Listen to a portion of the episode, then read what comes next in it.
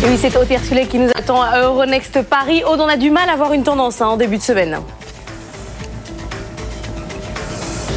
Oui, vert à Wall Street hier, euh, rouge à Paris dispersé hein, ce matin. L'image euh, de l'Asie, le Japon monte, l'Asie, euh, la Chine baisse. Mais ce qui marque les marchés en ce début de semaine, c'est bien la montée du prix des matières premières sur l'acier, par exemple, grâce à une actualité d'abord entreprise avec la fusion de deux géants, US Steel et racheté par Nippon Steel pour 14 milliards de dollars. Ça a poussé hier tout le secteur noir ArcelorMittal hein, sur le CAC 40.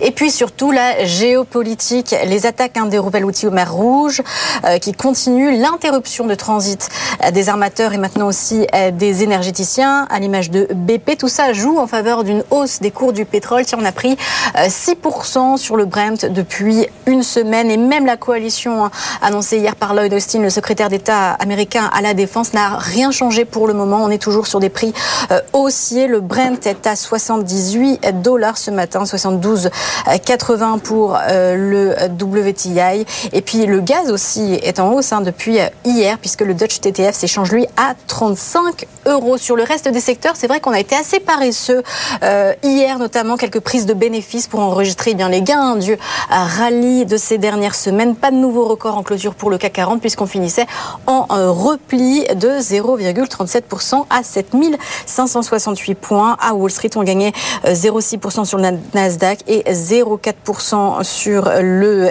S&P et un petit rythme de hausse est entendu ce matin à l'ouverture sur les marchés européens. Qu'est-ce qu'on a haut en termes de macroéconomie à se mettre sous la dent aujourd'hui? Alors déjà, sur le plan monétaire, on a la non-nouvelle euh, de ce matin concernant le Japon, le statu quo de la Banque du Japon.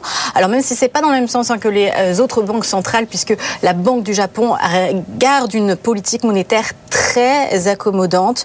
Et puis à 11h, on aura la confirmation d'inflation de la zone euro pour le mois de novembre. Il était ressorti à 2,4% euh, ce chiffre d'inflation sur un an.